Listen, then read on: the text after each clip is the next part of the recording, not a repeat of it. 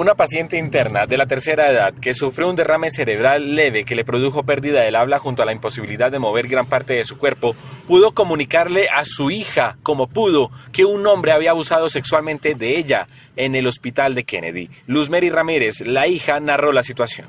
Y ese día estaba muy alterada, lloraba y pues eh, por medio de señas ella me, me, comunicó lo que había sucedido. Yo no le entendía. Como a ella se le entienden, a veces se le salen palabritas. Ella me había dicho que un hombre había estado ahí, que se le había subido encima, que la había, que la había tocado, que la había manoseado. Entonces yo inmediatamente pues comuniqué a, a, la, a las enfermeras y a las eh, jefes enfermeras que estaban ahí de turno.